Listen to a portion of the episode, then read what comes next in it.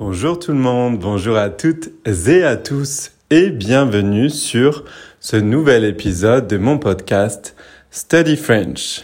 Alors dans ce nouvel épisode, je voudrais vous parler de mots opposés, de mots qui ont un sens, une signification opposée en français. Vous êtes prêts? C'est parti. Alors les premiers mots dont je veux vous parler aujourd'hui, c'est devant et derrière.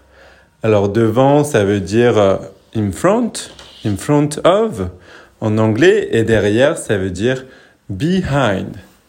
She's behind the table. Elle est derrière. Derrière. Elle est derrière la table. Et devant, ça veut dire in front of. In front. Donc voilà, devant et derrière devant et derrière, ici ont des sens opposés, des sens complètement différents. Ensuite, je voulais vous parler de dessus et dessous.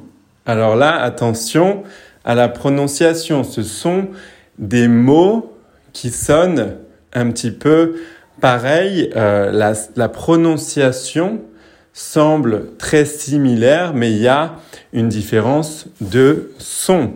Donc avec dessous, on a le son OU, donc c'est dessous OU, et dessus, on a le son U, donc dessus U.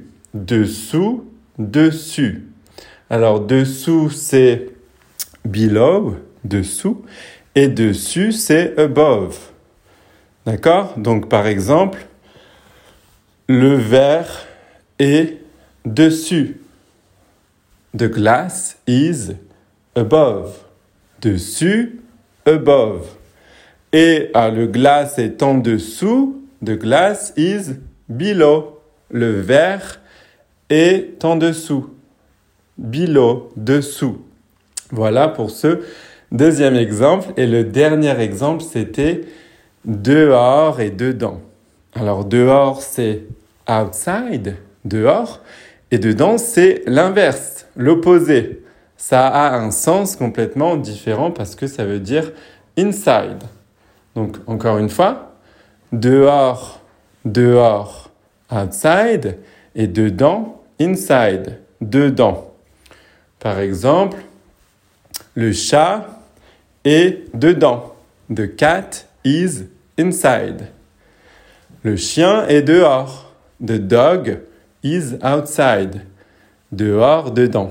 Voilà pour ce dernier exemple.